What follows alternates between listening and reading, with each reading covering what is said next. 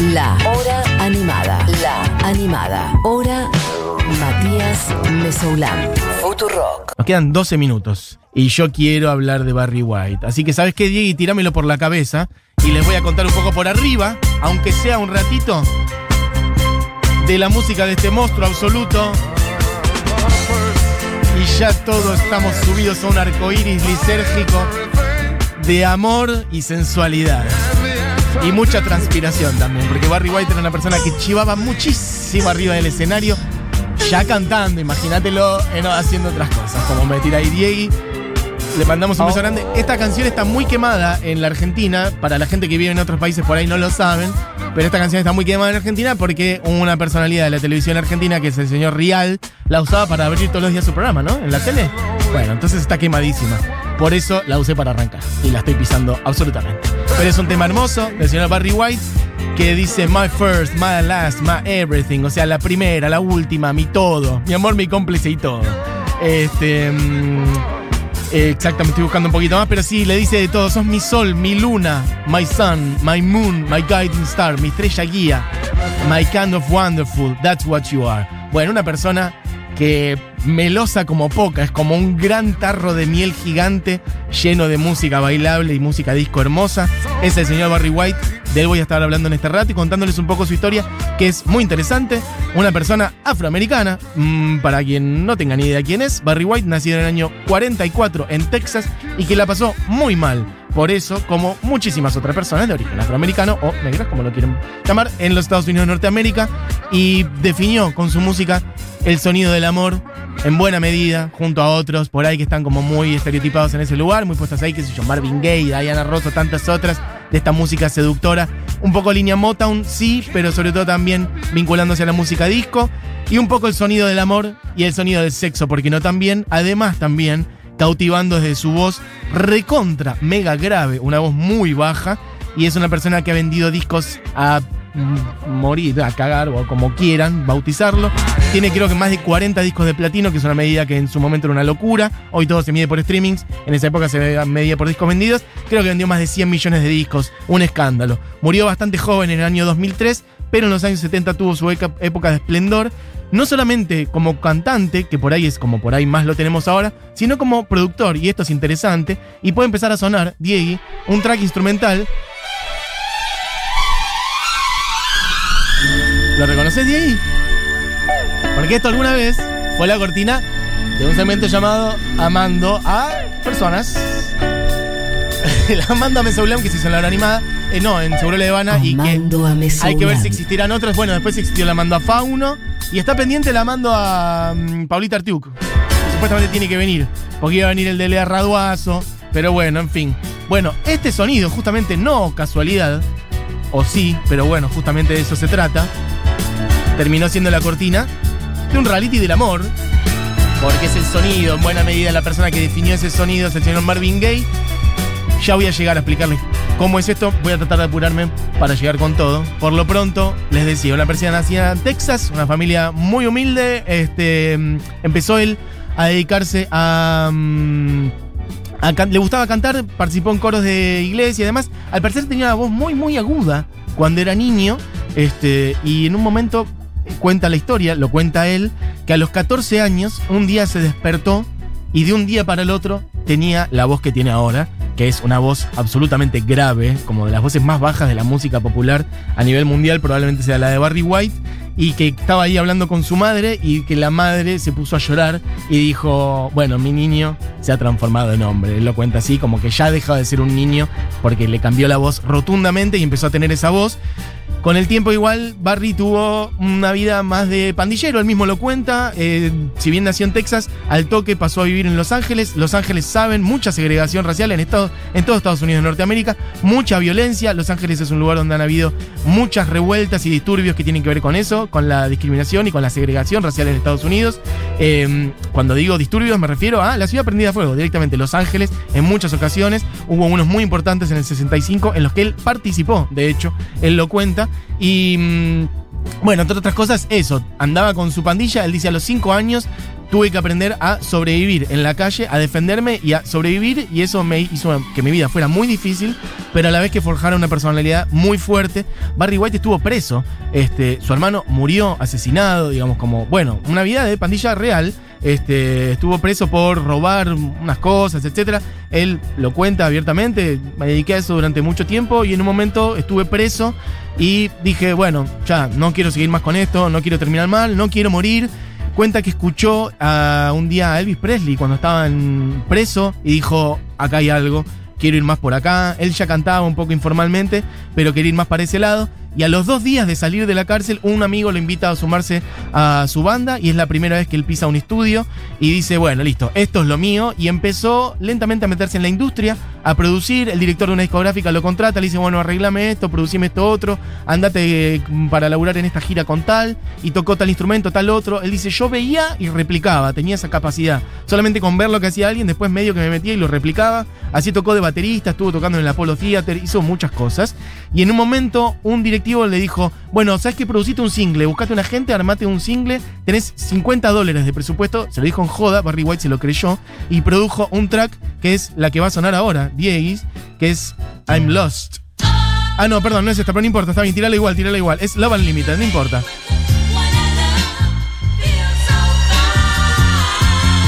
Él produjo un track que es I'm Lost Without the Love of My Guy de Viola Davis y ahí se metió a laburar como productor y terminó armando un grupo junto a Claudia James, Linda James y Diane Taylor, un trío de mujeres que se llamó Love Unlimited en el 69 y él estaba afuera, digamos, es como él era el compositor, laburaba para ellas, las producía y en el 72 tuvieron su primer éxito que es este, estas son las Love Unlimited.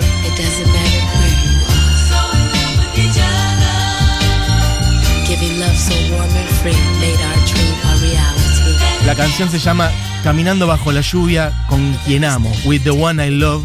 Y dice Barry White que no hubo un momento tan importante en su vida como el día en el que escuchó esta canción por la radio por primera vez. Nunca superó la emoción de ese momento cuando escuchó a las Love Unlimited, el grupo que él producía y para el cual él arreglaba y componía, cantando esta canción. Por lo pronto se dedicó a seguir armando esto, etc. Y él cuenta que un día estaba en el estudio produciendo, mezclando armonías, tocando distintas cosas, grabando cosas, arreglando canciones, etcétera, como, bueno, de las canciones que él mismo componía y un día dice, me di cuenta, estaba componiendo ahí, viendo cómo funcionaba una melodía con un instrumento, con voces, etcétera, y un día tuve, me corrió un miedo por el cuerpo porque me di cuenta que la voz que hacía falta para la canción que estaba armando era la mía no tenía que ver con otra gente, lo iba a tener que hacer yo porque era lo que la canción pedía. Y así es como fue armando su carrera solista, ya más a mediados de los 70. Las Love Unlimited siguieron y tanto es así que él armó una, mm, una orquesta de cuerdas, que es la Love Unlimited Orchestra, con la cual armó el track instrumental que escuchábamos antes. Entonces, bueno, nada, un monstruo arreglador que además armó ese sonido de cuerdas. Vamos a picar tres canciones de acá a que cierre el programa, que es la primera, Diego y Tirala nomás. Estos ya son cosas cantadas por él. A mí esta música me contagia una alegría hermosa. ¿Qué les puedo decir? You see the trouble with me. Escuchen, escuchen su voz.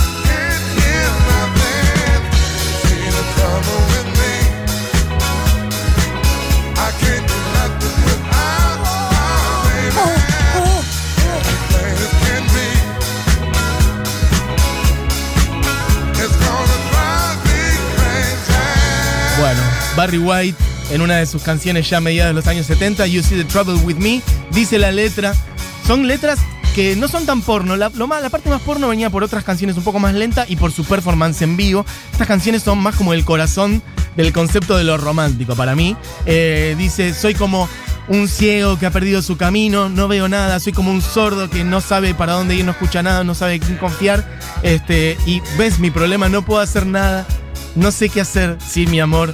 Y así de llano como te parezca, as plain as can be, me voy a volver loco. Bueno, nada, él hablando de que va por las calles y tiene frío y está solo y que todo lo que hace le sale mal porque no está con su amor. You See the Trouble with Me, año 76. Quiero que suene un poquito de otra, que es una balada muy conocida. Mira lo que es esa voz.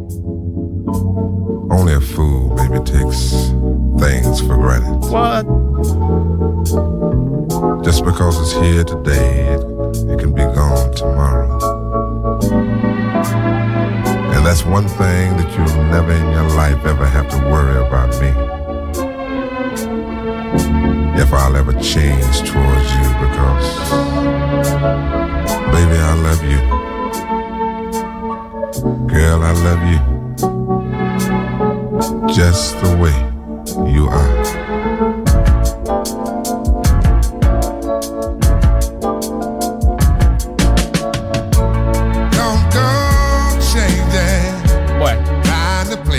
Esta canción es un escándalo. Hay que darle el crédito a esta canción, es del señor Billy Joel. Pero eh, todas las otras que estamos poniendo son de Barry White. Él compuso muchas canciones para él y para otra gente, pero también hizo otras versiones y las inmortalizó. Esta es hermosa de Billy Joel.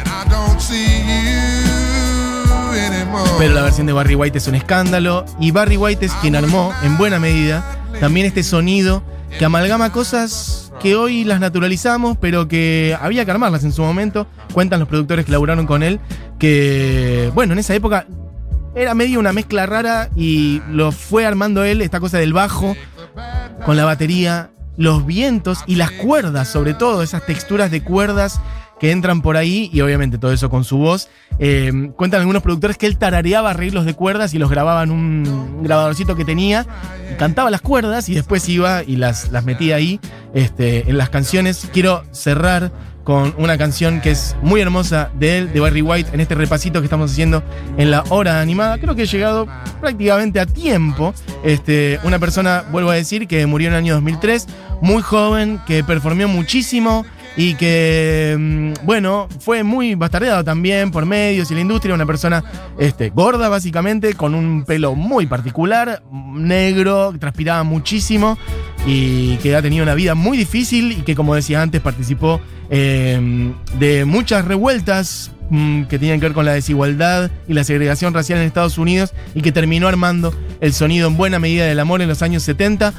Chiques se quedan después de esta canción con Segurola y Habana. Bueno, acá un montón de gente que manda mensajes. Este, diciendo, ok, unas ganas de coger, bueno, etcétera, perfecto. El tema de Real, gente que reconoce. Este, ¿cómo, cómo- María dice: Si mi hijo a los 14 me habla con esa voz, ¿cómo no voy a llorar? Gracias por estas historias. Bueno, en fin, el señor Barry White, para mí, una de las voces de la música del siglo XX. Y quiero cerrar con una canción, DAE, que se llama Can't Get Enough of Your Love, Babe. O sea, no es. em, no hay manera de que me agote de tu amor, básicamente. Siempre quiero más. Por lo pronto, cerramos con Can't Get Enough of Your Love, Babe, en la cual tira, bueno, unas datas hermosas. Y dice, por ejemplo, he escuchado a gente diciendo que mucho de algo no es bueno para vos, pero yo no estoy de acuerdo con eso porque no hay manera de que me agote de tu amor. El señor Barry White haciendo esta canción del año 74, cerrando esta hora animada. Adiós. I've heard people say that too much of anything is not good for you, baby.